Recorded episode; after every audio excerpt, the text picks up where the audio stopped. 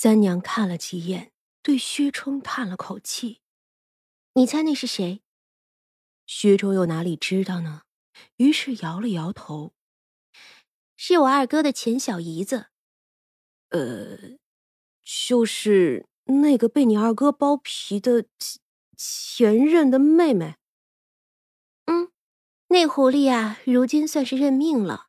要知道，当初他死活追着我二哥。”说他姐姐不是个东西，他呀愿意替姐姐出嫁，可我二哥不乐意，甚至没少揍他，而他呢就追着跑了好些年，这如今呀都改了性子，强娶人家白虎了。哼，这位呀就是喜欢硬来。薛冲有点想笑，经过了上午三娘那些话，他也觉得。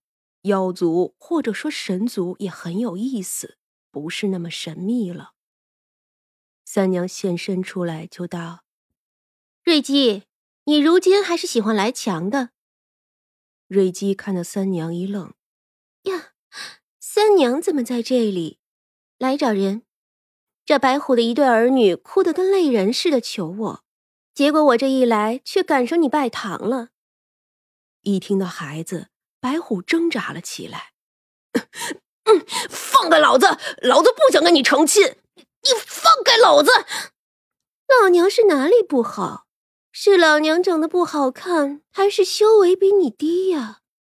你虽然有着上古白虎的血脉，可你就一个普通的小妖。老娘要嫁给你，你还不乐意了？你说呀！你要是说不出来，老娘我剁了你！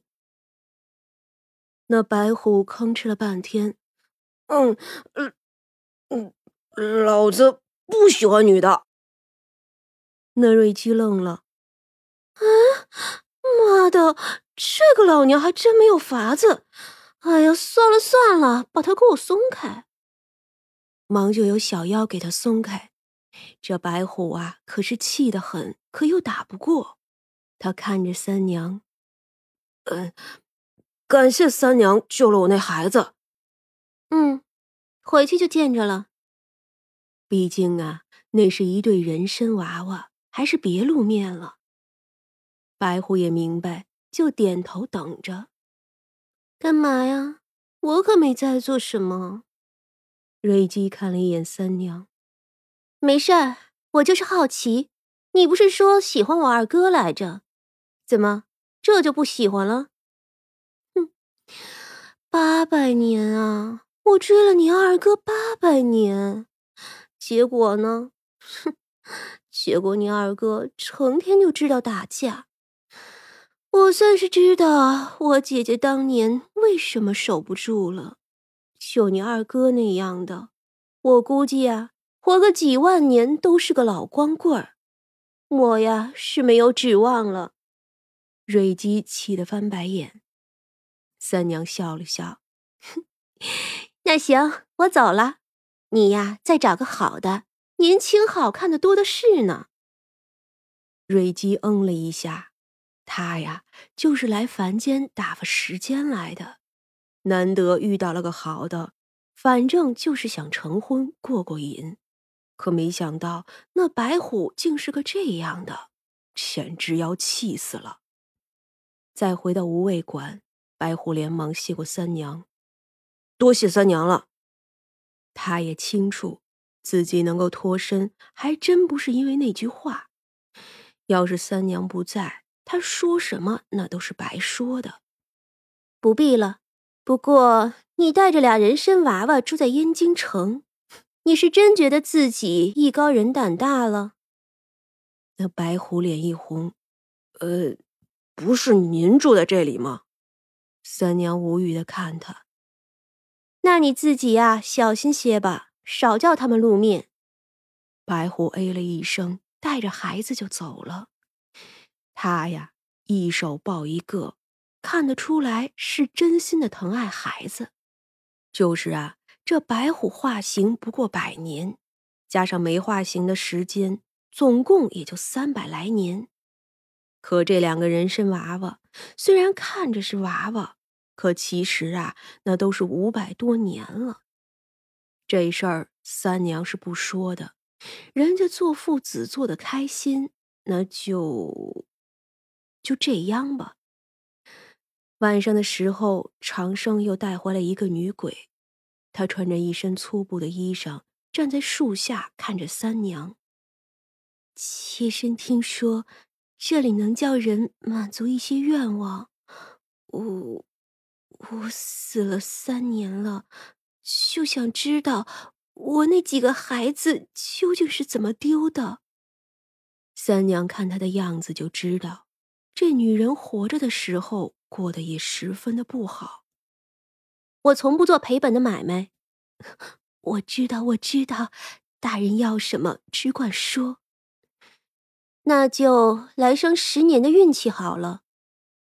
女鬼一点都没有犹豫，就答应了。三娘施法之前，先给她倒了一杯大麦茶，这茶香氤氲，热气腾腾。这女鬼名叫曹淑兰。生前是受尽苦难，鲜少啊能有这样悠闲的时间喝上一杯茶的。他捧着茶碗，缓缓的喝了一口。三娘呢，又给他端来了一盘子枣泥糕，是他昨日自己做的。这个呀，糯米皮儿、枣泥馅儿，也不是太甜，正正的适口。这曹淑兰谢过三娘，就吃了一个。随着他吃东西，三娘呢也将他的过往像是走马灯一般看了一遍。这曹淑兰呀，生在一个村子里，距离燕京城还是有些远的。十六岁的时候，因为家里太穷，就送去了在燕京城外做活的姑母那儿。没有半年，就叫人介绍嫁给了燕京城里的一户人家。虽然这家呀也是穷，可住在天子脚下，还是觉得自己高贵。这一家人娶了曹淑兰之后，还颇有些看不上眼的意思。这曹淑兰一开始并不觉得有什么，毕竟比起娘家来，这周家的日子好过多了，至少啊是吃得饱不受冻。她嫁过去的时候就是个冬天。那一个冬天，就算她伺候婆婆、伺候小姑子和丈夫，她呀也觉得轻松。毕竟在娘家的时候，她下头可是有七八个弟弟妹妹。那个时候啊，她可是有着从早到晚都做不完的活的。可她呢，吃却是吃的最少，衣裳也不厚，总是冷，总是饿。这曹淑兰婚后一年怀上了孩子，那时候这家里的活依旧是要做的，但是啊，婆婆还是叫她好生养着，也给她吃了些好的。可是随着肚子大起来，女儿落地，这婆家的脸色可就变了，还没有出月子就叫她干活。她呀，是那种被重男轻女的思想荼毒的很深的人。她也觉得自己不好，更加卖力的干活和讨好婆家，直到第二次怀孕。可她刚怀上一岁半的女儿就不见了，怎么找都找不到。家里说一个丫头片子丢了就丢了吧，她哭过之后也只能好好的安胎了。可这第二胎又是个女娃，她的待遇呀也就更差了。二女儿是两岁的时候丢了的，她怀上三胎的时候，这身子啊本就不大好，接连生育伤心，论谁也是好不了的。